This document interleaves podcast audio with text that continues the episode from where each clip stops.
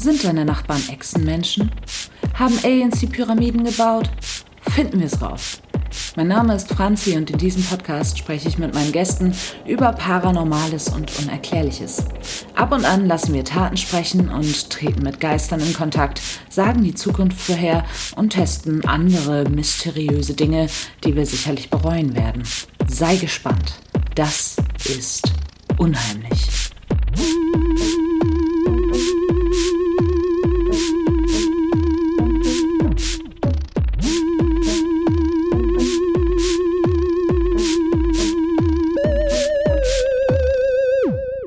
Heute geht es um ein sehr außergewöhnliches Baby. Neben mir sitzt Amelie, die als Sozialarbeiterin sicherlich auch schon Erfahrungen mit mysteriösen Menschen gemacht hat. Hallöchen Amelie. Hallöchen Franziska. Ja, ich habe schon mal ein Baby gesehen. Aber ob du schon mal so ein Baby gesehen hast, bezweifle ich sehr. Uh, jetzt wird's mysteriös. Ich bin schon sehr gespannt auf die Geschichte, die du mir heute präsentieren wirst. Das klingt, als hätte ich dich dazu gezwungen, das zu sagen. Nein, ich mache das absolut freiwillig. also, ich fange an mit der Geschichte. Los geht die Geschichte im Juni 1996. Es war eine sehr warme Sommernacht im kleinen Dorf Kaulinovi in der Nähe von Kishtim in Russland.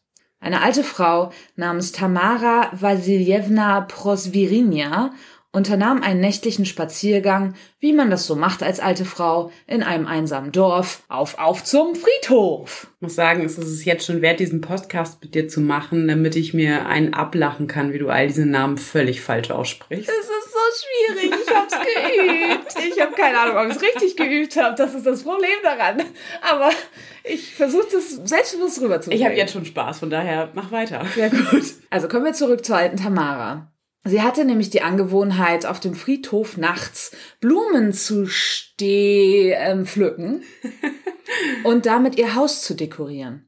In der Nacht führte sie ihr seltsames Hobby abermals auf den Friedhof, als etwas Unheimliches passierte.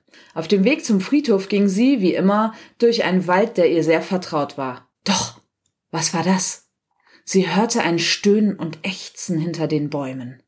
Sofort dachte sie an ein verletztes oder gar verendendes Tier, aber als sie näher an die Geräuschquelle herantrat, wurde ihr klar, dass es das Weinen eines Kindes sein musste.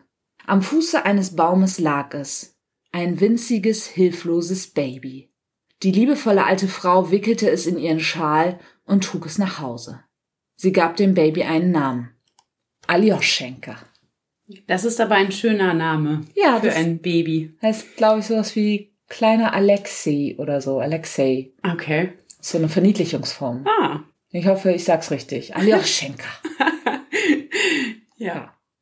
Rührend kümmerte sie sich um Aljoschenka, als wäre es ihr eigenes Baby.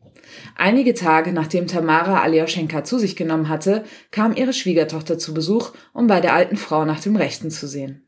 Es wurde gekocht und gegessen, bis Tamara plötzlich sagte, wir sollten auch meinen Sohn füttern. Ihre Schwiegertochter war irritiert, denn ihr Mann, Tamaras Sohn, saß im Knast, weil er, man halte sich fest, das ist die offizielle, schlimme, schlimme Geschichte, Pelmeni geklaut habe. Das ist auch echt fies. Ja, das sind diese Teigtaschen. Ich weiß, ich kaufe die oft. Nee, wir kaufen tatsächlich, glaube ich, die polnischen Piroggen. Aha, aber es steht Pelmeni auf der Packung, könnte ich schwören. Ich habe im Internet recherchiert, da hieß es, Pelmeni seien grundsätzlich mit Fleisch und... Dann muss Edeka auch in den Knast. wahrscheinlich. Piroggen als Pelmeni zu verkaufen, das ist äh, in Russland wahrscheinlich unter Höchststrafe. Ich bin irritiert. Wir kaufen nur die veganen Teigtaschen. Die sind sehr lecker. Was ich witzig finde, ist, dass sie ähm, anscheinend erst nach mehreren Stunden darauf kommt, dass sie ihr Baby auch füttern muss. Tagen! nach Tagen! Oh, ich habe so lecker gekocht. Oh, ich sollte dem Baby auch etwas geben. Ein paar leckere Fleischstücke, ein paar Würste. Pelmeni. Weiter im Text. Jetzt hat sie wirklich den Verstand verloren, dachte Tamaras Schwiegertochter, aber sie folgte ihr ins Schlafzimmer und traute ihren Augen nicht. Im Schlafzimmer, immer noch gehüllt in den Schal, lag es auf dem Bett. Die Schwiegertochter war schreckenserfüllt. Das Baby Aljoschenka sah abartig aus. Die Haut war gräulich und etwas behaart, der Kopf langgezogen und viel zu riesig für diesen winzigen Körper. Die Augen waren groß und katzenartig. Direkt unter den Augen befand sich ein kleines Loch, durch das die circa 25 Zentimeter große Kreatur zu atmen schien. Doch das Verblüffendste sollte noch kommen, denn das Wesen hatte keine guten Tischmanieren. Niemand sah, wie sich dieses Loch bzw. der Mund, der mit zwei Zähnen ausgestattet war, bewegte. Es sah aus, als würde es die Nahrungsmittel mit diesem Loch einfach einsaugen. Es aß nicht, es verschlang. Das Wesen soll lange Finger mit Krallen gehabt haben, keinerlei Genitalien, ebenso auch keinen Bauchnabel. Es habe pfeifende Geräusche gemacht, aber auch sprachähnliche Laute. Der Kopf habe wie diese Mittelalterhelme ausgesehen, aber so, als sei er aus vier Teilen zusammengesetzt. Was für Mittelalterhelme? Diese klassischen, diese Metalldinger, die so spitz zulaufen nach oben und dann so einen Nasensteg haben. Ah. Die gab es früher auch für so Lego-Figuren. Okay, ja. Weißt du, so. Ja. Aber halt so aus vier Teilen irgendwie zusammengesetzt. Hm. Einige Zeit nach der Entdeckung der Kreatur wurde Tamara ins Krankenhaus gebracht. Warum genau bleibt unklar. Manche sagen, sie sei plötzlich schwer erkrankt, andere berichten, dass sie nackt bzw. nur in eine Decke gehüllt in der Nachbarschaft umherwanderte und das Ende der Welt verkündete. Wie auch immer die genauen Umstände waren, Tamara kam ins Krankenhaus oder die Psychiatrie, und da niemand ihre Geschichte mit Aljoschenka glaubte, ignorierte auch das medizinische Personal im Krankenhaus ihre Aussage, dass sie ein Baby zu Hause zurückgelassen habe.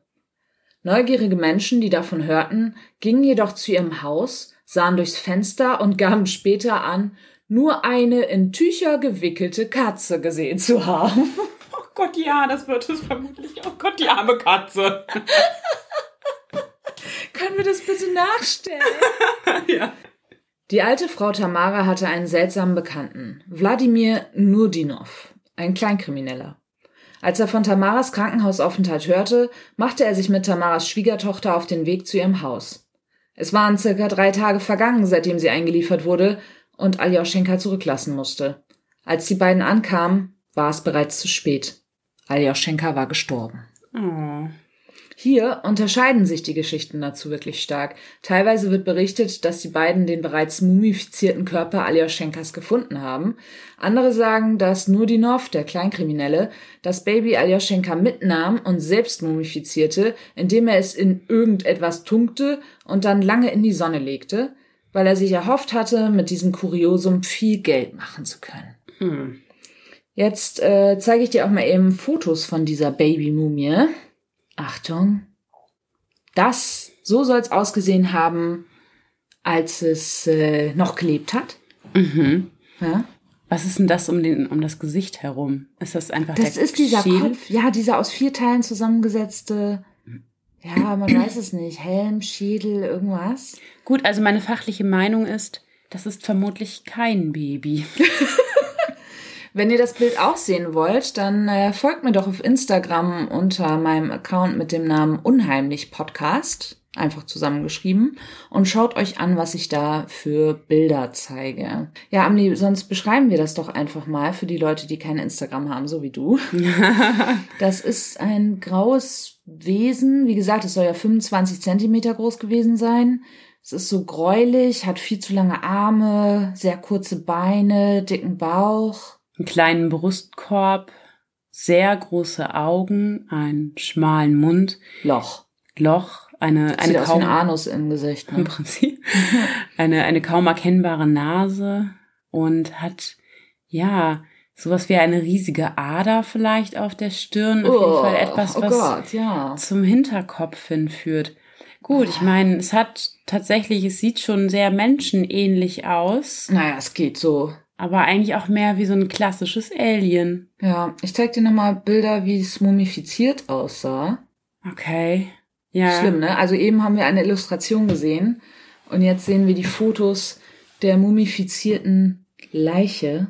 Okay, ja, das ist, ähm, Das sieht schon richtig gruselig aus, ne? ja. Und ja, dieser Schädel, wirklich wie so ein Helm. Richtig seltsam. Das ist so aus von einer Videoaufnahme. Es gibt nämlich auch Videos davon, aber sehr schlechte, halt so ein Camcorder. Hm. 1996 Videoaufnahmen waren jetzt nicht so top. Das da ist nochmal so eine schemenhafte Zeichnung von so einer Vermessung. Also wie groß es insgesamt war, wie breit das Becken, wie lang die Unterarme und so weiter. Wie von einem Oktopus der Kopf. Ja, Ja, also die, Ja. ähm, die, ähm, die Ja. Kraken, die haben doch so, einen, Mhm. so einen ganz langen, schmalen ähm, Kopf. Ja, Und diese so. Riesenkraken. Genau, so ähnlich Stimmt. sieht es aus. Ja, das, das sind auch die Bilder, die ich jetzt dazu habe. Ja, es ist, also die Bilder sehen schon echt gruselig aus und das, das sind ja, das ist ja definitiv ein menschliches Skelett. Meinst du? Also, Weil die Arme sind viel zu lang? naja, aber es ist ja alles daran, also sieht menschlich aus. Ich meine, ich weiß jetzt nicht, wie zum Beispiel ein Menschenaffenskelett aussieht. Ja. Aber ich meine, da, da sind die Arme ja auch sehr lang. Aber Mhm. das hat ja, eigentlich haben ja Affen einen viel größeren Brustkorb. Ja, also, dass es ein Affe ist, würde ich jetzt nicht denken. Nein, aber ich meine, das Skelett eines Affen kommt ja dem des Menschen noch zumindest so am ähnlichsten, oder? Mhm. Uh, was klopft da oben? Aljoschenka, bist du's? Das ist, ja.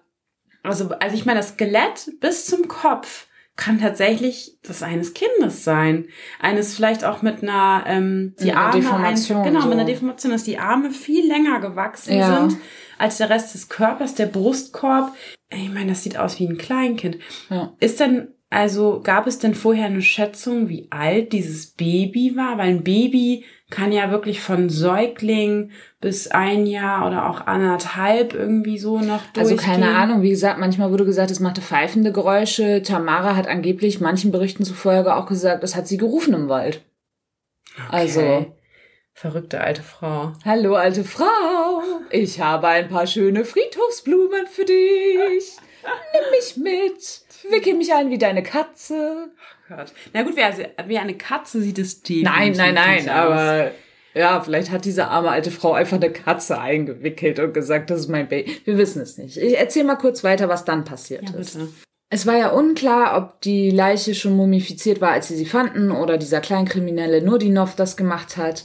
Und weiterhin ist auch unklar, ob Nurdinov selbst den ansässigen Polizisten Wladimir Bentlin darüber informierte, was er da bei sich zu Hause habe, oder ob, wie auch häufig berichtet, der Polizist wegen Diebstahls von Kupferkabeln zum Kleinkriminellen geschickt wurde und dort bei der Hausdurchsuchung zufällig auf Aljoschenka gestoßen sei. Was allerdings klar ist, der Polizist nahm das mumifizierte Baby mit, in der Annahme, es sei ein Kind oder ein ausgeklügelter Streich und brachte es zu einem Gerichtsmediziner. Der Polizist beschrieb, dass der Geruch nicht wie der einer verwesenen Leiche, sondern eher chemisch wie Kunstharz oder Lack war. Ja, wie mumifiziert halt, ne? Ja, keine Ahnung. Hm. Also ich habe noch nicht so viel, an so vielen Mumien gerochen, aber ich Ja, stell's mir äh. auch vor, durch diesen Balsam dann, naja. Der Gerichtsmediziner, dem das mysteriöse Baby übergeben wurde, gab an, solch eine Deformation noch nie gesehen zu haben und schloss aus, dass es sich bei diesem Wesen um einen Menschen handle. Um dies genauer untersuchen zu können, sei seiner Aussage nach eine DNA-Untersuchung unabdingbar. Da der Polizist jedoch keinerlei Rechtfertigung zur weiteren Strafverfolgung hatte, denn das Wesen war ja kein Mensch, die Polizei kümmere sich nur um Menschen, so die Aussage seines Vorgesetzten, konnte er sich die offizielle Untersuchung durch einen Spezialisten und die damit einhergehende DNA-Untersuchung erst recht abschminken. Daher ging der Polizist einen eher ungewöhnlichen Weg. Er hörte von der knapp 200 Kilometer entfernten UFO-Gesellschaft namens Star Academy UFO Contact by the Zolotov Method und kontaktierte diese. Sie versprachen, für die DNA-Testung aufzukommen und alles zu untersuchen und genauestens zu dokumentieren. Ein Mitarbeiter der UFO-Gesellschaft holte daraufhin Aljoschenka ab. Hier wird die Berichterstattung erneut sehr widersprüchlich. Angeblich meldete sich die UFO-Gesellschaft zunächst eine ganze Weile nicht zurück, dann wollten sie dem ermittelnden Polizisten ein dubioses spirituelles Seminar andrehen, für das er Unsummen zahlen sollte. Also sie wollten, dass er irgendwelche Lebenscoachings macht, um eine höhere Dimension zu erreichen. Ja, so vielleicht wäre das sehr sinnvoll für ihn gewesen, wer Ja. weiß. Für seinen weiteren spirituellen Weg. Stimmt, stimmt. Vielleicht Weil- hätte er dann auch das wahre Wesen Aljoschenkas erkennen können. Hm. Ja. Er ließ sich nicht darauf ein, erkundigte sich jedoch immer wieder nach neuen Erkenntnissen der versprochenen Untersuchungen. Plötzlich kamen die Medien der Story auf die Spur und es überschlugen sich die Berichte über das seltsame Baby, auch international. MTV Japan meldete sich bei den Polizisten. MTV Japan. Kennt man die seriöse Berichterstattung MTV Japan? Eine klassische Story. Ja. Absolut. Ja, darauf haben die jungen Leute Qualitätsjournalismus. MTV Japan meldete sich bei den Polizisten und wollte ein Interview mit der alten Tamara führen, die immer noch in der Psychiatrie saß. Also MTV Japan sagte den Polizisten, Tamara solle bleiben, wo sie sei, bis sie einträfen. Sie kämen in einer Woche, um gleichzeitig auch über eine UFO-Sichtung in der Nähe zu berichten. Dann brach der Kontakt ab.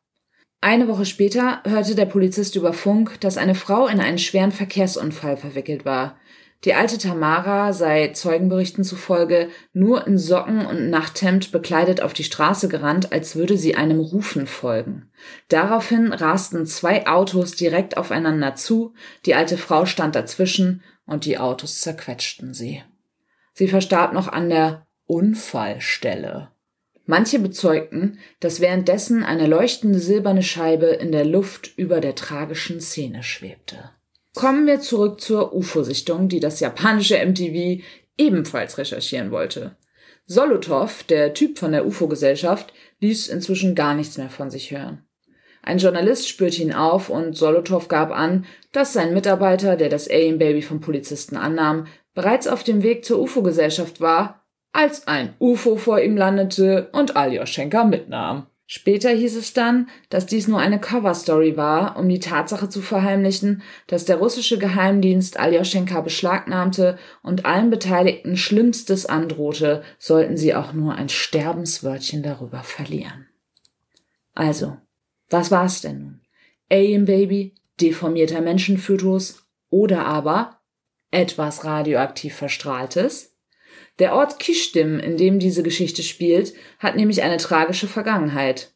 Der Kishtim-Unfall vom 29. September 1957 gilt als der drittschwerste nukleare Unfall der Geschichte, gleich nach Tschernobyl und Fukushima. Doch warum kennen wir alle Tschernobyl und warum habe ich noch nie vom Kishtim-Unglück gehört? Weil du es nicht aussprechen kannst. Ja. Nein, weil der Unfall geschickt bis in die 70er Jahre vertuscht wurde. Wie das russische Fernsehen vertuscht Dinge. Was? Die stecken noch mit MTV Japan unter einer Decke.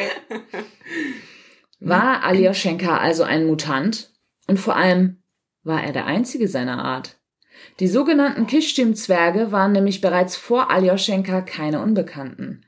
Wenn man die Baby-Alien-Geschichte recherchiert, tauchen meist Berichte auf, in denen es vorrangig um die alte Tamara und ihren Fund im Wald geht.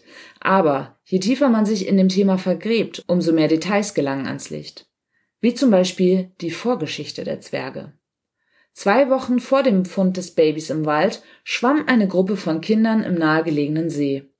Am Ufer entdeckten sie fünf leuchtende Zwerge und ein UFO. Sie bewarfen die Zwerge mit Steinen, wie man das so macht, und ein Feuer loderte auf, verschwand aber so spontan, wie es erschien. Witzig, das passiert übrigens auch in Sims.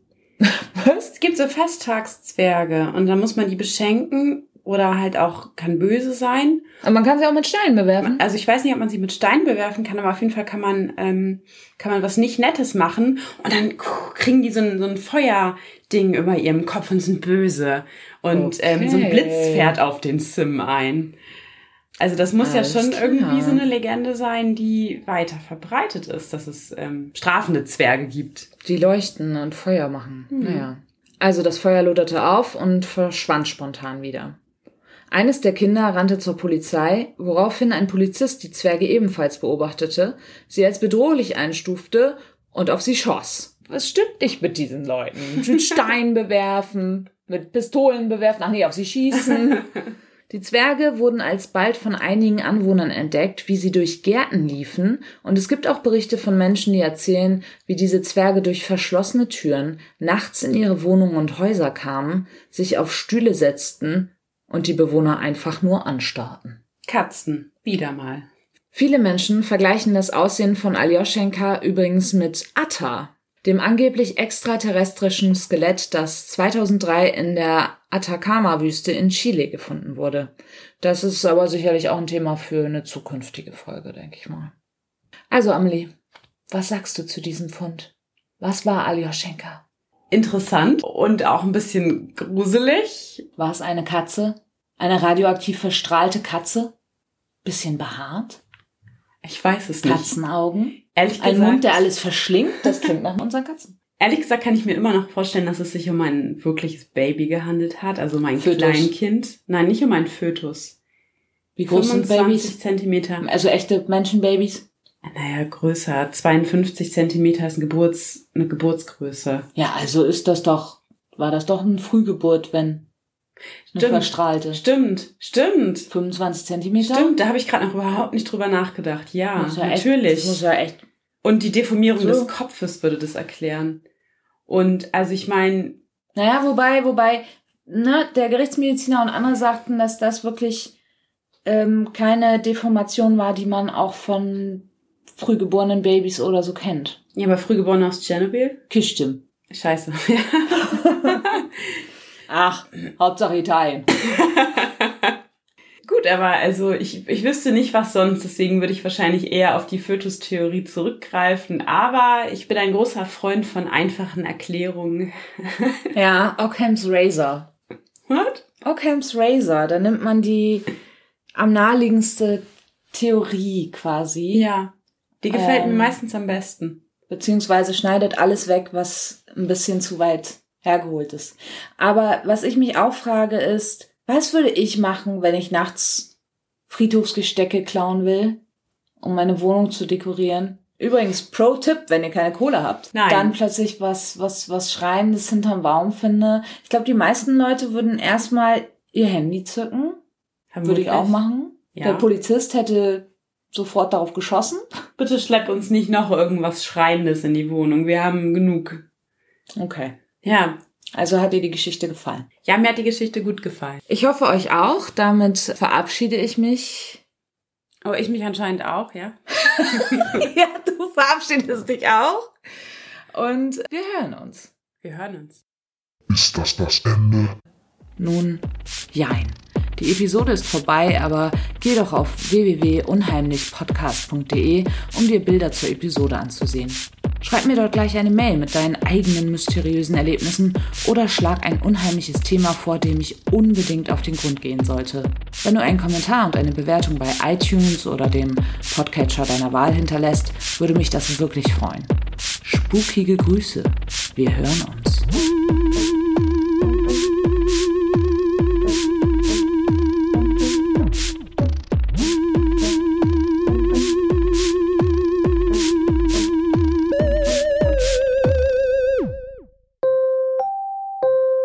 Es folgen die Outtakes.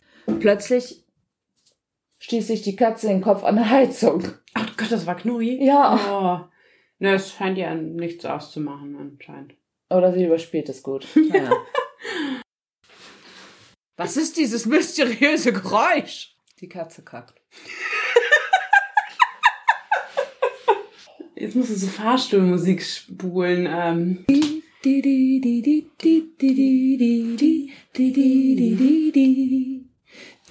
du, du, du, du. Okay, ich tanze einfach dabei. Du, du, du, du, du.